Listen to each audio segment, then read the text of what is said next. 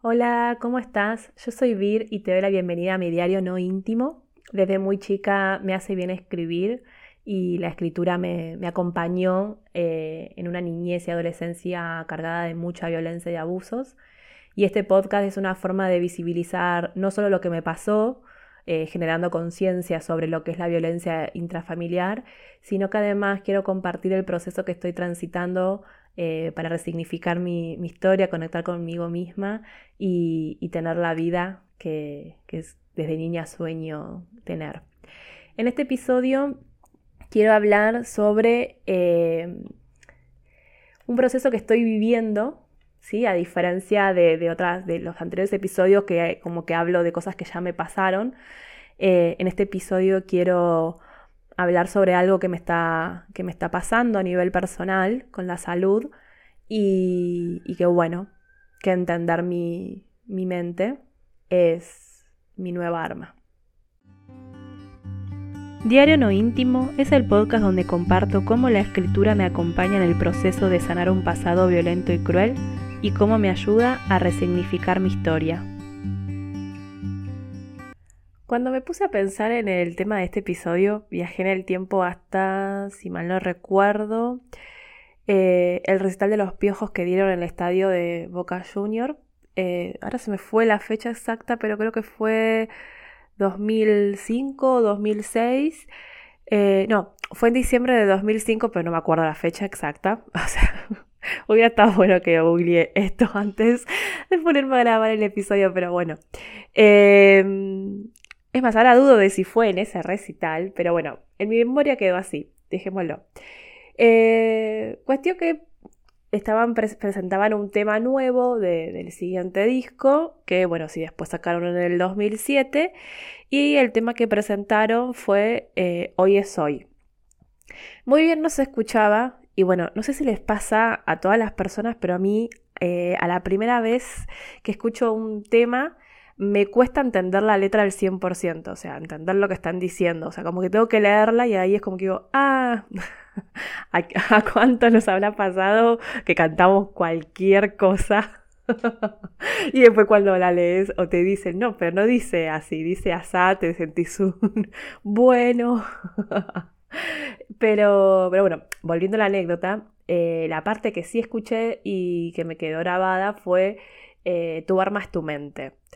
En ese momento me acuerdo que me reí y tiré chistes tipo, uh, pintó Coelho, o sea, por, por Paulo Coelho. Y eh, bueno, después admito que me encantó la parte que dicen que la paz no existe, la paz no existe. Ay, casi me pongo a cantarlo. eh, yo en esa época ya tenía pensamientos intrusivos y catastróficos que, bueno, lamentablemente en esa época buscaba sedarlos y, callarlos, mejor dicho, de diferentes maneras. Y sí, como se estarán imaginando, eh, todas fueron tóxicas. Eh, es más, o sea, quizás en ese momento era como, bueno, sí, tu arma es tu mente, sí, pues tengo una gana de pegarme un tiro, o sea, no me van como la tortura mental. Em, y, también me acuerdo que lo que escribía en esa época era muy relacionado con esto de, la tortura de vivir, o sea, de querer salir adelante y sentir que no podía porque mi mente no me dejaba en paz, o sea, no me dejaba estar bien. Y durante mucho tiempo, y todavía hoy es algo que trabajo, cuando me pasaba algo bueno, automáticamente en mi cabeza empezaban a correr pensamientos e imágenes mostrando un sinfín de situaciones dolorosas y súper extremas que me iban a pasar para compensar eso bueno que me pasó. O sea, voy a explicar un poco mejor esto. O sea, yo creía que de verdad estaba destinada a que solo me pasen cosas malas y, y dolorosas. Y que cuando me pasaba algo bueno, era producto tipo de un error de la Matrix, ponele. Y que en cualquier momento se venía algo malo para que no me acostumbre o no pensara que sí me podían pasar cosas buenas. O sea, como que em, a ver, o sea, como que vivir era un castigo. Entonces, eh, si la pasaba bien o si algo, algo bueno me pasaba o algo de lo que yo quería que, que me pase, me pasaba, era como, uy, no, la que se viene ahora, era como continuamente la tortura. Es más, me acuerdo que en esa época eh, tenía un, tema de, la banda Callejeros como si fuera tipo eh, perdón, no quiero faltar el respeto, pero me sirve como ejemplo, ¿no? Era como mi Padre Nuestro, que es el tema, eh, es tan perfecto que, asusta, ¿no? Que, en una parte dice, o sea, nunca es justa la felicidad, saber elegir es lo que cuesta más, no cualquiera suma sin restar. Y yo me sentía así, o sea, que cuando lograba sumar algo en mi vida, algo bueno, algo restaba. O sea, y claro, mis pensamientos me hacían creer que ese restar podía ser algo muy catastrófico. Y, como lo conté en el episodio 14, lo peor es cuando eso involucra a personas y seres vivos que amás. O sea, porque preferís que te pase eh, algo a vos antes que a ellos. Entonces yo adopté como un mecanismo de defensa que, bueno, más que de defensa, eh, es de autodestrucción, pero eso lo puedo entender ahora. Y a ver, ¿qué es lo que hacía?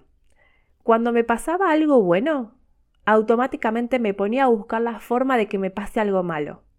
Y cuando me pasaba algo malo, o sea, cuando sucedía eso, eso malo que, me hacía llorar o me hacía doler y demás, em, tenía como un diálogo interno con el universo de decirle, bueno, ¿ves?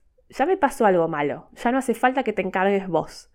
Eh, porque claro, por lo menos tenía como ese pseudo control sobre lo malo que me pasaba. Entonces prefería provocarme yo misma dolor o, vivir situaciones extremas eh, con tal de que no me las haga vivir el universo. Porque era como que le tenía pánico a eso. Porque no, o sea, ya tenía como igual, o sea, bastantes experiencias, ¿no? O sea, me imagino que a veces, eh, o sea, que debes estar escuchándome o que debe haber personas que me están escuchando y dicen, o sea, ¿qué dice esta piba? O sea, ¿cómo se le ocurrió hacer eso en vez de disfrutar de lo bueno que le pasaba? Y, y sí, tenés razón, pero ponete en mi lugar. O sea, en el lugar de una persona que está convencida que vino a este mundo para sufrir y sufrir mucho. O sea, yo, ¿no?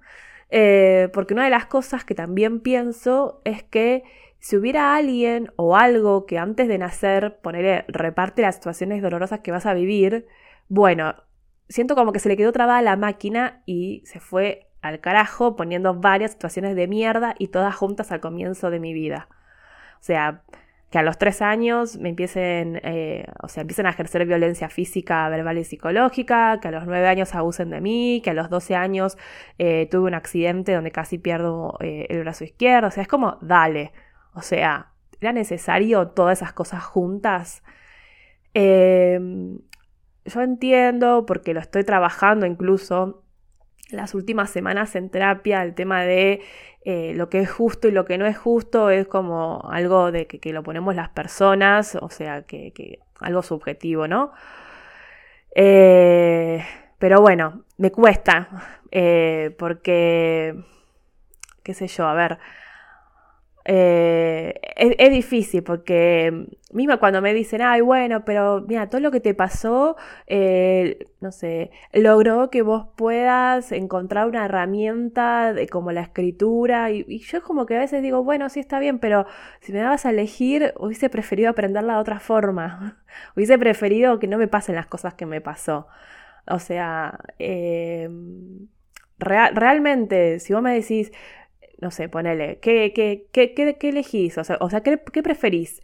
No haber vivido lo que viviste en la infancia y adolescencia, eh, pero eh, y pero no, no, no, no saber o no poder comunicarte o expresarte a través de la escritura y, demás, o haber pasado todo y ser la persona que sos ahora. Y mira, es difícil. Eh, porque también Imaginen que, a ver,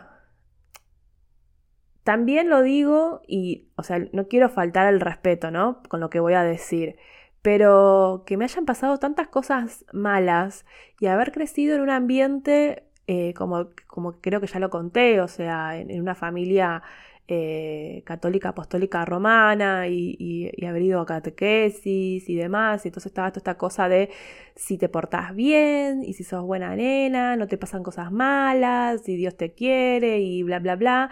Entonces, qué sé yo, yo muchas veces dudé de, por ejemplo, si no soy la reencarnación de Hitler. O sea, y vuelvo a decir, o sea, no estoy, perdón, no, es una falta de respeto, pero es lo que realmente pensé y creí durante muchas veces. Y era como, ah, bueno, o sea, soy la reencarnación seguramente de una persona muy, muy, muy eh, sorete y, y entonces en esta vida voy a pagar todo lo malo que hice en la anterior. No sé, no entiendo. Eh, por eso, a ver, no fue hasta febrero del 2018, o sea, hace tres años y medio, que pude decírselo a una amiga, o sea, a, Clau, que yo estaba creída que a mí solo me iban a pasar cosas malas, y en ese momento estaba dándome cuenta que a mí también me pueden pasar cosas buenas. Me acuerdo que las dos la miramos un poco y me estoy por emocionar, pero quiero seguir hablando. Eh, porque me acuerdo de su cara de, no puedo creer lo que me estás diciendo, pero porque ella nunca se planteó la posibilidad de que no le pasen cosas buenas a las personas, o sea, cosas buenas y cosas malas. Em, y, yo pude sentir eso, o sea, como ese, eh, bueno, no, sé si estoy siendo muy exagerada, pero como ese dolor de, su mirada, pero hacia mí, de, o sea, ¿cómo puede ser que, que, yo no pensara que a mí también me pueden pasar cosas buenas? Eh, pero bueno, volvamos a esto de lo de tu arma es tu mente, ¿no? Que decía de, del tema de, los, de los piojos. Eh, me causa gracia porque cada vez que digo tu arma es tu mente, o sea, como que lo tengo que decir cantando, o sea, lo quiero decir cantando y aparte porque, digo la frase y en mi mente sigo, o sea, empiezo a escuchar el tema como en segundo plano. Eh, bueno, problemas con la mente. eh, con la última terapia que estoy haciendo, es decir, el tipo de terapia que estoy haciendo, que, es la cognitivo-conductual, em, a diferencia de antes, que, era psicoanálisis más que nada, eh, lo que aprendí y bueno, y sigo aprendiendo es sobre mis pensamientos. Y una de las cosas que aprendí es eh, lo importante que es entender la conexión, la conexión que hay entre los pensamientos y las emociones que generan nuestras acciones. Y acá voy a contar algo que me está pasando ahora. O sea, yo trato de no hacer esto porque prefiero como esperar a procesar la información y lo que me pasó antes de hablar, pero al mismo tiempo tengo la necesidad de contarlo, porque me está pasando una situación que me está movilizando mucho. Eh, vieron que yo les conté que una de las enfermedades que tuvo mi padre fue diabetes. Y también conté sobre mis trastornos alimenticios y la obsesión por ser flaca, que fue impuesta por, por mi círculo familiar más cercano, cuando, bueno, semanas después de, del accidente engordé por corticoides, falta de actividad física y una pésima alimentación social. Em, creo que fue en 2010 que fui a un nutricionista de la obra social, eh, porque el año anterior eh, me había obsesionado con el tema del peso, eh, había, engordado y, estaba como súper obsesionada eh, y aparte como que me, no sé, por ejemplo me acuerdo que lo que más me, había dolido y por lo cual se había como,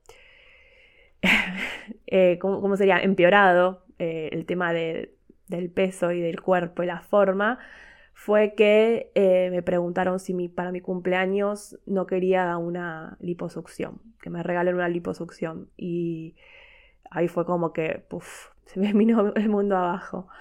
Y, bueno, me recomendaron también que, que, me meta a, ¿cómo se llama? A hacer dieta en una página web que te daba un plan, o sea que no hacía falta que vayas personalmente, porque claro, yo tenía poco tiempo, o sea, yo trabajaba de 9 a 18, eh, pero necesitaba una hora y media antes para, para, llegar al trabajo y una hora y media después llegar a mi casa, como que, o sea, además, yo aparte iba, a la universidad, era como, la verdad que es muy difícil si querés que vaya todas las semanas a un nutricionista, como mi familia eh, o sea, parte de mi familia pretendía, entonces encontraron como esta página de, no sé si decir el nombre, pero es conocido el, doctor este Cormillot, eh, online y, bueno, me hicieron un, plan de alimentación que tenía que comer 900 eh, calorías por día.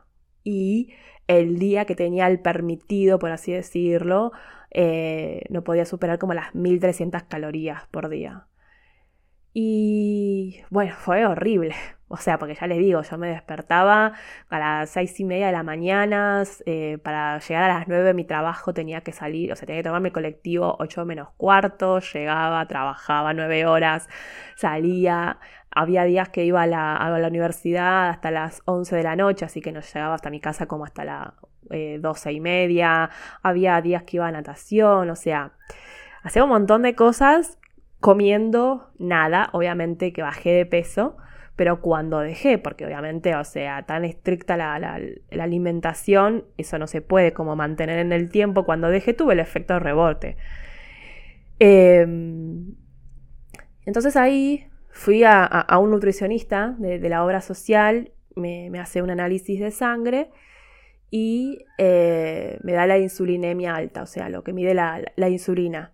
Eh, para quienes no saben, la insulina se utiliza para procesar el azúcar que consumimos, o sea, mejor dicho, no el azúcar tipo azúcar blanca, sino todo lo que se transforma en azúcar que cuando consumimos, que es, bueno, el, azúcar y, los carbohidratos. Igual todo esto tomen con pinza lo que estoy diciendo, porque lo estoy diciendo con lo que yo aprendí por todos los años de nutricionistas. Eh, si, si, si, estás escuchando esto y, y tenés algún eh, bueno, como ya dije, si tienes algún trastorno alimenticio o si estás queriendo hacer cambios de hábito en tu alimentación, yo te recomiendo que te contactes con una nutricionista o con un nutricionista que, para que te acompañen, ¿sí? Em, pero bueno, la insulina es muy importante eh, porque es la que ayuda a que el azúcar entre en las células y de esa forma tengamos energía, porque no está bueno que quede el azúcar eh, dando vueltas ahí por el torrente sanguíneo.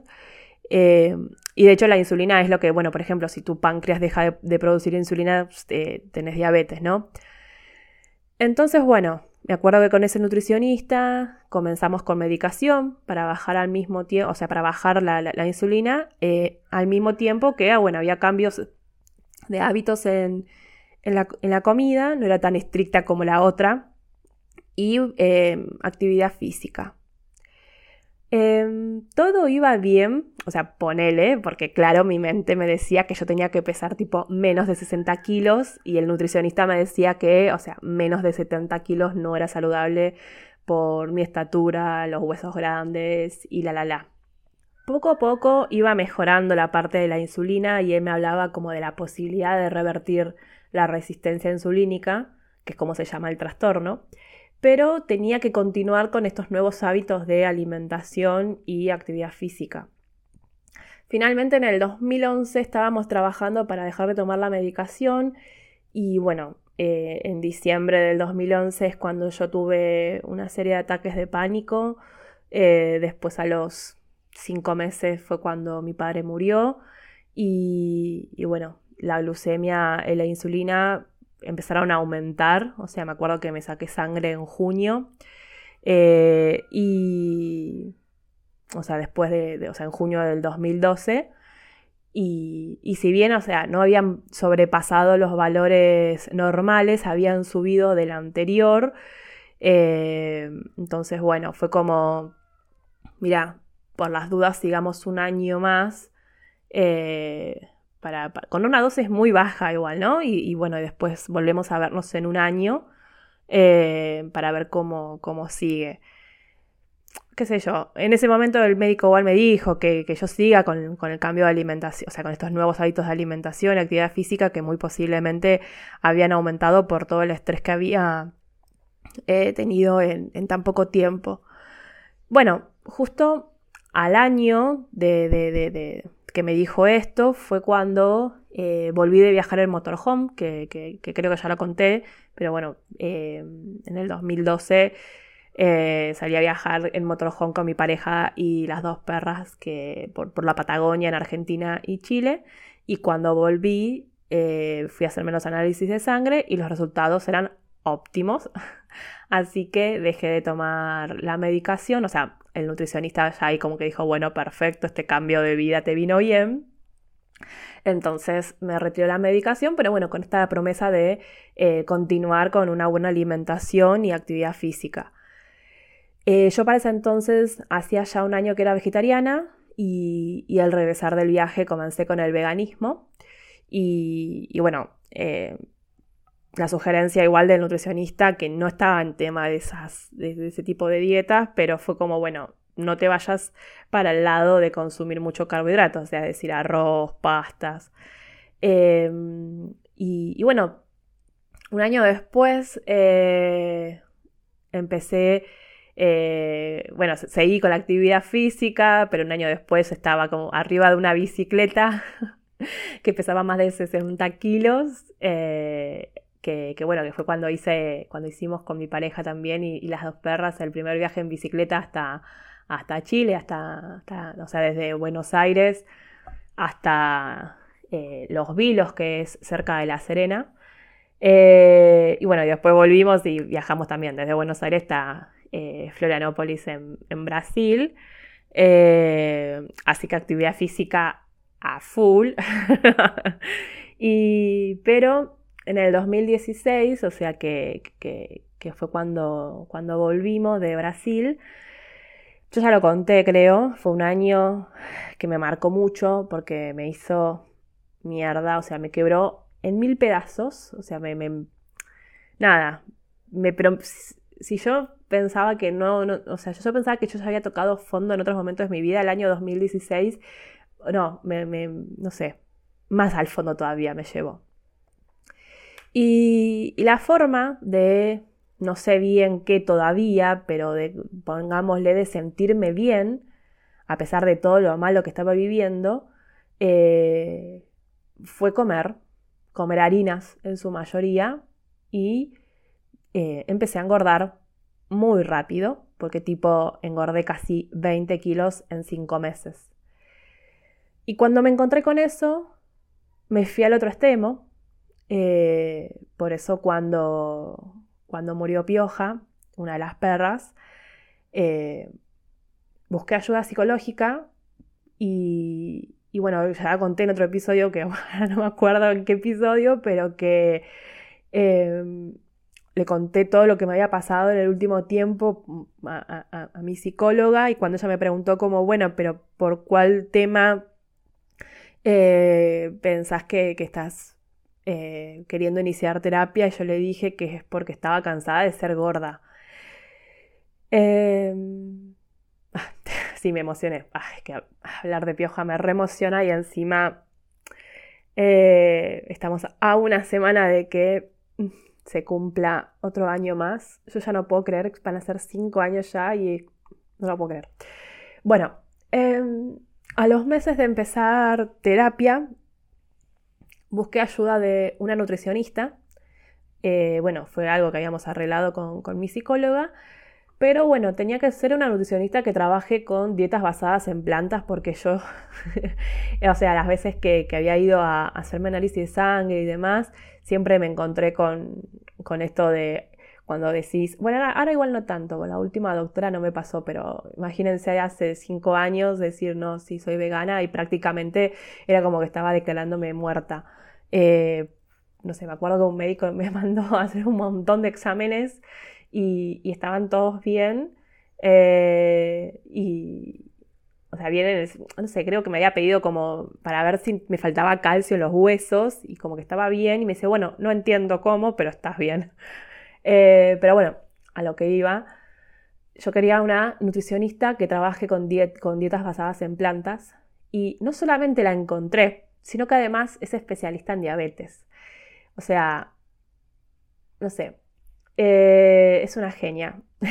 y lo digo así como es especialista en diabetes, lo digo como en presente, porque bueno, sigue siendo mi nutricionista Marce una genia, porque aparte me entendió perfecto, muy bien lo que me estaba pasando y entendió cuando le pude, es más, creo que fue una de las primeras eh, así como doctora que le pude como decir que tuve trastornos alimenticios y demás, antes no lo decía y acá era como, bueno, mira, me siento y te cuento todo, tipo, me abro de par en par porque necesito ayuda, o sea, como que en esa, me acuerdo en esa época como que estaba buscando ayuda y no me importaba como desnudar mi alma con tal de que me ayuden, era como una especie así, y ella me súper reentendió y me habló y bueno, me sigue acompañando. Y, ahí empezamos otra vez con el tema de análisis de sangre, la insulina alta, pero no fuera la normal, pero había que hacer cambios de vuelta en la alimentación, sumar ejercicio físico. Eh, y como siempre me pasa, cuando los análisis me dan mal, eh, o sea, me, fanatizo, me, empiezo, me voy como a otro extremo, o sea, nunca en el medio, o sea, me voy para un lado o para el otro, es increíble. Pero, pero bueno, me acuerdo que empecé a ir a andar en bici casi todos los días, íbamos con, mi hermano, eh, hacíamos 10 kilómetros o más, porque, o sea, en esa época vivía con, mi hermano en Almagro, ahí en Parque Centenario, en la ciudad de Buenos Aires, y nos íbamos eh, por toda Avenida Corrientes hasta la Costanera, hacíamos parte de la Costanera hasta el monumento de Lola Mora y volvíamos por Avenida Córdoba. O a veces volvíamos por Avenida Santa Fe y nos íbamos hasta los lagos de Palermo y después volvíamos a, casa. Eh, eso obviamente me favoreció porque pude bajar 10 kilos también bastante rápido, yo estaba recontenta. Pero bueno, eh, después año 2018 eh, hubo una serie de cambios en mi vida, cambios buenos, pero que no, yo no pude equilibrar como la nueva rutina con esos ejercicios físicos. Eh, así que, bueno. Y, después, a ver, siempre me fue pasando lo mismo. Y es que cuando me siento mal, me la agarro con la comida. O sea, cuando... No me pasa tanto cuando estoy triste, o sea, cuando estoy triste, con ganas de llorar y, demás, ahí no me pasa, pero sí cuando estoy nerviosa, cuando estoy ansiosa, cuando no puedo manejar una situación, cuando me siento frustrada eh, o incluso hasta enojada. Eh, pero bueno, igualmente a pesar de, seguir teniendo esos, eh, esas actitudes en esos momentos, Venía mejorando los números hasta agosto del 2020, o sea, el año pasado, que la insulina se me fue a las nubes. Y la glucemia, que es el azúcar en sangre, en ayunas, o sea, con 12 horas de ayuna, me dio 112. O sea, el límite de lo normal es 110 y a mí me dio 112. Bueno, ahí hacemos un ajuste, eh, obviamente le eché la culpa a la pandemia, eh, porque no podía salir a hacer ejercicio, que en verdad sí podía salir a hacer ejercicio, porque, o sea, obviamente le eché la culpa a la pandemia porque me era fácil, porque bueno, era la pandemia, pero por suerte yo vivo en una zona en la cual yo sí podía salir a andar en bici, porque no, no, no, vivo en un lugar que hay mucha, que vive mucha gente junta, eh, así que y, aparte por acá, por, el, barrio, hay muchos caminos de, tierra, que eran las viejas rutas que, te llevaban a Mercedes, a Navarro y demás, así que yo podría... que hubo días o semanas en los cuales me ponía las pilas y me iba a andar en bici hacía 20 kilómetros por día. Y había días en los que no. Eh, pero bueno, después de agosto de 2020, cuando me da este análisis de sangre, yo como que me pongo las repilas. Eh, y la insulina me da normal, o sea, de hecho, lo, como que bajé los números a la mitad, pero la glucosa me da en 126, o sea, más arriba todavía que en agosto, y obviamente, o sea, más arriba de 110, ¿no? Ahí se prenden las alarmas eh, y es como, bueno, veamos qué pasó y qué sé yo, sigamos ajustando el tema de la comida, sigamos ajustando el tema de la actividad física. Llegamos a agosto 2021, o sea, a, fin de agosto, o sea, hace un mes, y la insulina me sube un poco más que en diciembre del 2020, pero está dentro de normal, pero la glucosa me da 132. O sea, otra vez subió. Em, sinceramente, cuando vi el resultado, se me vino todo el mundo, el mundo encima. Eh, porque yo no estudié medicina, pero a ver, sé leer un análisis de sangre y si te ponen un valor, eh, de, o sea, te ponen dos valores del mínimo y máximo dentro de lo normal y el, tu número está por fuera, algo no está bien.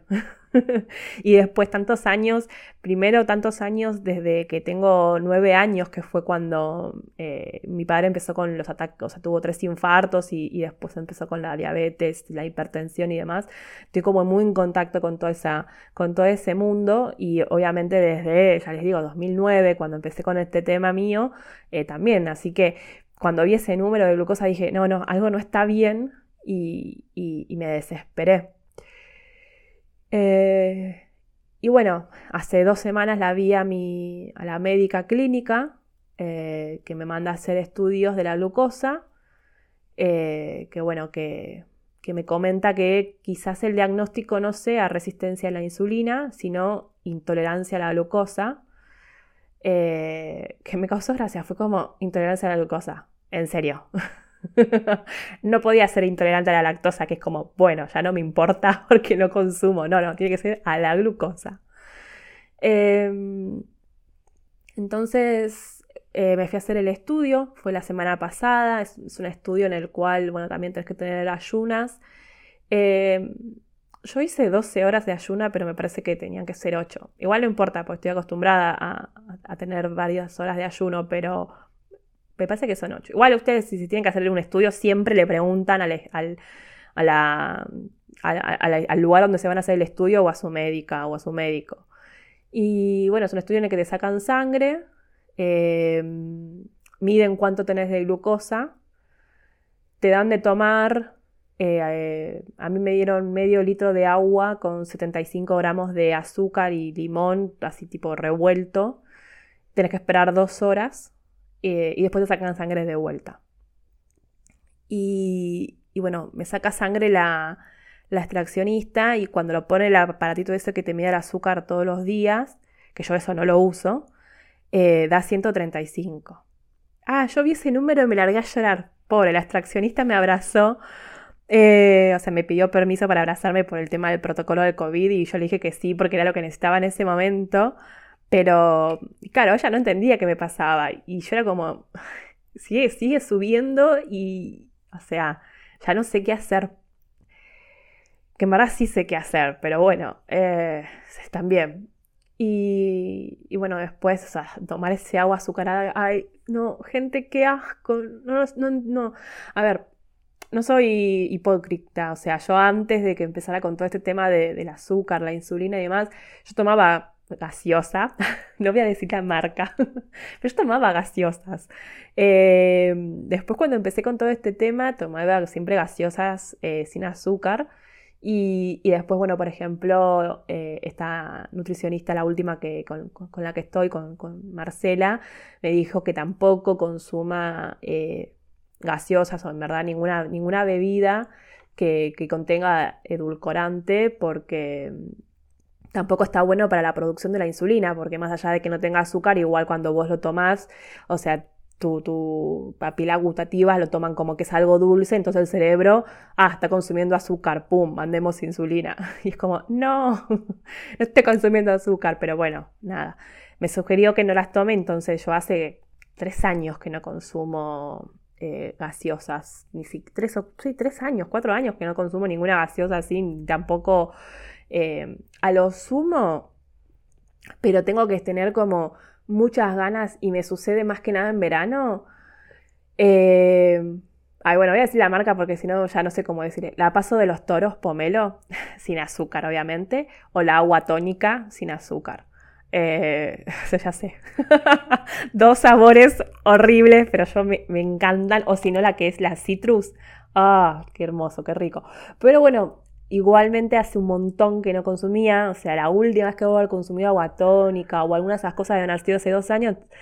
Y, tomar ese medio litro de agua con azúcar, ay no, no, no, lo sufrí, lo sufrí tanto, porque encima terminé de tomarlo y estaba sentada como en el patio del lugar este donde me sacan sangre, re lindo, como si fuese el patio de una casa, para que esté tranquila, para que, porque no te podés mover, ¿no? Y tampoco podés ir al baño, tenés que tener una retención de, líquidos de, esos, de esas dos horas. Y para que esté tranquila por el tema de que había mucha gente, si no en la sala de espera y demás, me quedé abajo de un árbol, yo justo me llevé un libro para leer, em, pero no saben, o sea, me costaba pensar. Sentía como que estaba mareada, como que no entendía nada. Eh, quería mandarle un audio a mi pareja para, contarle que ya me habían sacado sangre y, no sé, parecía tipo el Diego. Eh, eh. Pero leer sí pude, por suerte. Pero, pero bueno, y después me sacan sangre de vuelta y, y bueno, le pregunto cuándo va a estar el estudio. El estudio puede estar en 48 horas, pero estuvo a la tarde de ese mismo día. Y bueno, también se me cae el mundo. Ahí sí se me cayó el doble el mundo encima porque el valor que te tiene que dar el segundo análisis, o sea, después de las dos horas que, que consumiste eso de azúcar, hasta 200 o mejor dicho, de 200 en adelante, eh, no, esperen, me confundí, es, ¿cuánto es? ¿110? Bueno, no me acuerdo hasta qué punto es normal. Desde ese normal hasta 200 es prediabetes y de 200 en adelante es diabetes. Y a mí me dio 199. 199. O sea, no podía ser un poquito menos, ¿no? 199. O sea, hago este episodio y, todavía no, no, hablé con la médica clínica ni con la nutricionista. Ambas, por suerte, tienen, son diabetólogas también, así que bueno, o sea, lo bueno es que tengo como una doble opinión y un doble chequeo de todo lo que voy haciendo y con este tema, pero todavía no, no hablé con ellas. esto fue la semana pasada, pero literal, o sea, hoy es eh, hoy es 5 de octubre, sí, ya se estoy grabando el episodio justo el día que tengo que publicarlo, o sea, tuve un par de situaciones que no me permitieron poder hacerlo con tiempo al, episodio. Y, yo el análisis me lo hice la semana pasada, el miércoles pasado, el 29 de septiembre, así que todavía no pude hablar con ellas.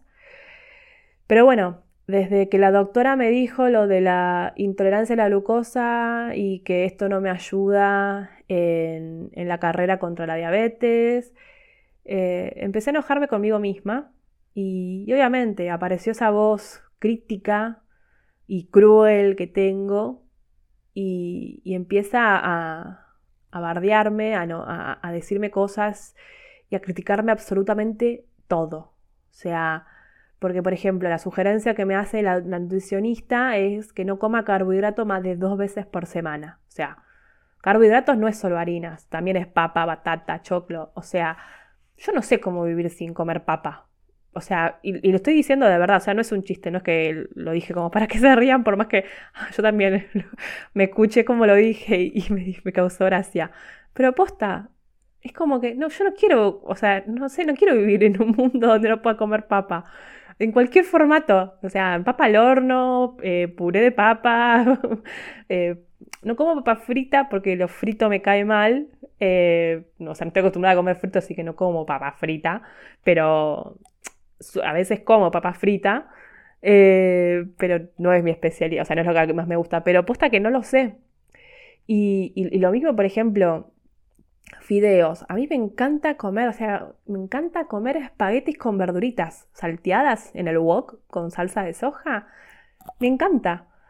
Y, no es que, o sea, ay, podés comer dos días. No, no, es dos veces. O sea, ponele que vos en la semana tenés 14 comidas.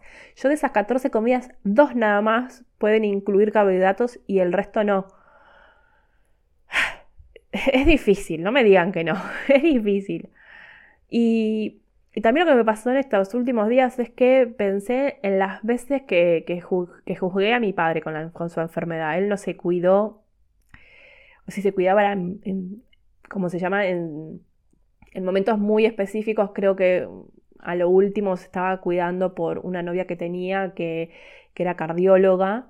Eh, pero, y bueno, por ejemplo, él dejó de fumar por una promesa que hicimos, no una promesa, no, ¿cómo se dice cuando... Eh, ah, apuesta. Apostamos a ver cuál de los dos primeros dejaba de fumar, gané yo. Eh, y, bueno, eh, después él dejó de fumar porque ¿cómo va, a dejar, cómo va a poder dejar de fumar mi hija y no yo? pero si no, él hasta, qué sé, ¿qué habrá sido? Mm, ocho años antes de morirse, fumaba. y no podía fumar. Y hipertenso, comía todo con sal. Eh, y yo me acuerdo que lo, lo recriticaba. O sea, lo miraba y decía, si sabes que no podés comer eso, ¿por qué lo comes? Eh, y la semana pasada hablé de ese tema con mi psicóloga. Y, y por ejemplo, hablé de la, o sea, pude hablar o recordar, o sea, de las veces que vi cómo él resolvía sus frustraciones, sus enojos, sus problemas. Y me di cuenta que él tenía dos formas de resolver sus, sus frustraciones, sus enojos.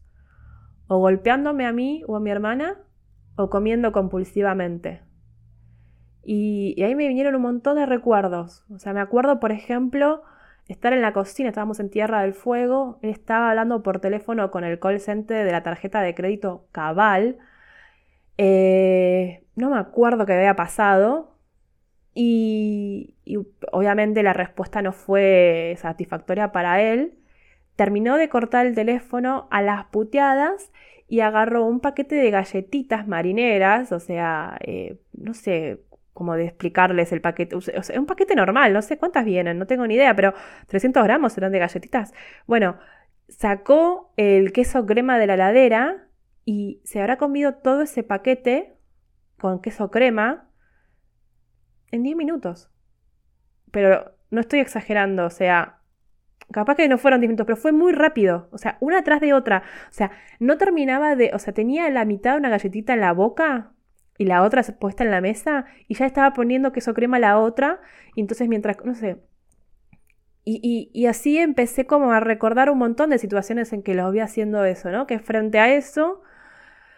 Eh, frente a los problemas que tenía, frente a las frustraciones, los enojos y el mal humor, cuando llegaba a la casa a veces hacía las dos cosas, o sea, llegaba a la casa y, nos pegaba a mi hermana y a mí y después se ponía a comer compulsivamente, ¿no? Pasa que eh, casi siempre con mi hermana quedábamos en el, cuarto llorando, entonces no veíamos, pero sí, cuando hablando con, mi psicóloga de esto, de cómo yo vi que se resolvían los problemas en, mi casa, me acordé de eso, ¿no?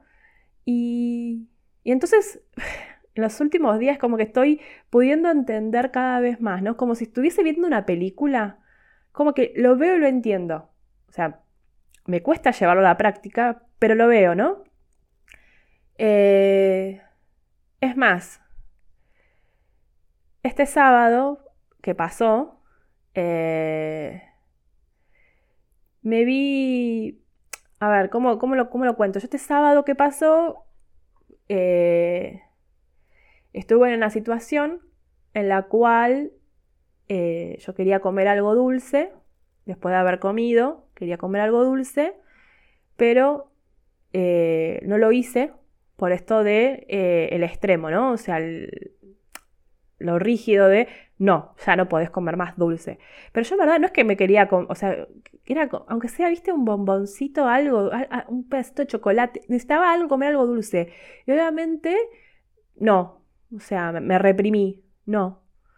Eh, ¿Y qué pasó? Tres horas después, tres horas después, terminé comiendo compulsivamente tres pedazos de pan.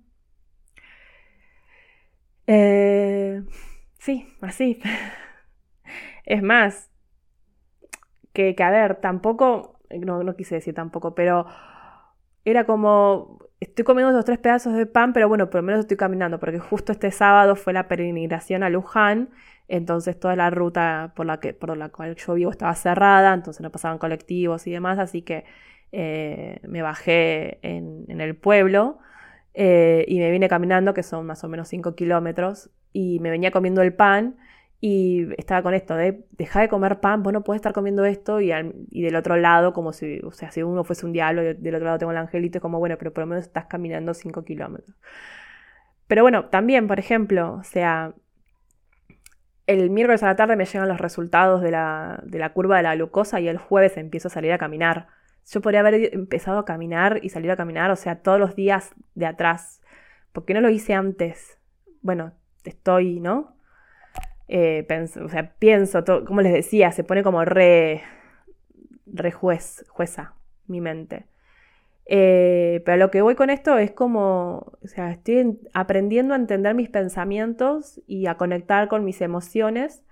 Eh, y que esto me está ayudando, o sea, me está ayudando a no hacerme mierda con las palabras e insultos y también dejar de reprocharme todos los días que no hice ejercicio físico y comí harinas. Eh, o sea, cuando aparecen de decir, no, bueno, para, para, para, o sea, para. Porque cuando pienso algo o aparece un pensamiento o esa voz, o sea, lo que hago es eso, es, bueno, bueno, para, para. ¿Por qué pensás eh, o, por qué haces tal cosa? Y, obvio, ¿no? Lo, estoy escribiendo. Las últimas semanas, o sea, de escribir en las páginas matutinas es sobre esto, ¿no? Sobre entender mis pensamientos y entender por qué, por ejemplo, el sábado, eh, si yo me hubiese comido el bomboncito, seguramente después no hubiese comido el pan. Y bueno, cuál hubiese sido peor, ¿no? Un bomboncito chiquitito o los, o los cosos de pan que me comí, que no sé cuánto es, o sea. Entonces, tratar de, empezar como, como a entender, ¿no? O sea, y como les dije, todavía estoy en el proceso y no es que llegué a una conclusión. Tampoco, tampoco sé si se llega a una conclusión con todo esto, eh, pero todavía lo estoy viviendo. Y, todavía, bueno, no tuve los comentarios de mis doctoras, eh, no sé cuál va a ser los pasos a seguir. Eh, hoy estoy bien, ponele, y quizás en dos semanas cuando vea a las doctoras se me vuelva a desmoronar el mundo y siga yendo, me siga hundiendo, o sea, no lo sé, yo voy a hacer todo mi, esfuerzo, ¿no? O sea, eh, porque ahora como que voy encontrando patrones de conducta que yo tengo y, dar, y poder conectarlos con lo que yo aprendí y entender que lo que aprendí lo puedo desaprender y volver a aprender cosas nuevas estoy como en esa, ¿no? En esa, esa cosa, en esa actitud de, bueno, listo, está bien, yo aprendí que los problemas se resuelven, resuelven comiendo compulsivamente. Porque encima después me, puse a pensar, o sea, como que seguí trabajando en el tema, y no solamente en mi padre lo vi a, a ese acto, lo vi en mis abuelas, lo vi en tíos, entonces es como, entender y decir, no, bueno, para, para, no te insulte, ah, me, hablo a mí misma, ya lo sé, pero quédense tranquilo, no, no estoy, no tengo, no estoy loca, ya lo hablé con mi psicóloga, pero es de, decirme, no, bueno, para, para, o sea, cálmate. Lo que vos estás haciendo, no lo estás haciendo porque si hay un motivo, lo aprendiste, bueno, listo. Ahora busquemos la forma de desaprenderlo y aprender una nueva eh, forma de, trabajar y de procesar y de vivir las frustraciones, los enojos, el mal humor de una forma saludable. Entonces estoy en esa, ¿no? Ya no, no, en vez de estar como golpeándome con látigos, me estoy abrazando y diciendo, bueno, tranquila, todo esto lo vamos a... O sea, me estoy entendiendo a mí misma y, abrazando al mismo tiempo. y entonces cuando, cuando Ciro de los Piojos canta Tu arma es tu mente en Hoy es hoy. Y, me, río de cuando estaba en el recital y tiraba los chistes de Paulo Coelho, que, a ver, entre nos, yo leí El alquimista y Verónica decide morir y me gustaron, pero bueno, en ese momento pensé que era una frase más tipo de autoayuda de esas que terminan siendo tóxicas y te hace sentir culpa, ¿no? Pero hoy, si pudiera verlo a Ciro, le, sugeriría que cambie la frase por tu arma es entender tu mente. Eh, bueno, por hoy terminamos acá. Eh, muchas gracias por estar del otro lado escuchándome. Eh, si querés que en los próximos episodios la aplicación por la cual me estás escuchando te avise cuando lo subo, no te olvides de suscribirte. Em, también podés eh, seguirme en Instagram, en arroba me hace bien escribir. Tengo un canal de Telegram donde voy eh, enviando ahí las actualizaciones de los podcasts que voy subiendo y, lo que voy publicando en el, en el blog. Em, que bueno, para mí es mejor Telegram porque, o sea, te llega. o sea, yo mando el mensaje puedes silenciar para que no te interrumpan en tu rutina, eh, pero te llega el mensaje, ¿no? En Instagram capaz, que por más que me sigas y demás, capaz no te llega, o como pasó ayer todo un día, sí que, que esté caído. Eh, y bueno, si me querés escribir, puedes hacerlo a holavir.mehaceBienescribir.com, eh, que yo voy a estar muy contenta de recibir tu mensaje y, y de contestarte. Bueno, nos vemos la próxima semana. Chau, chau.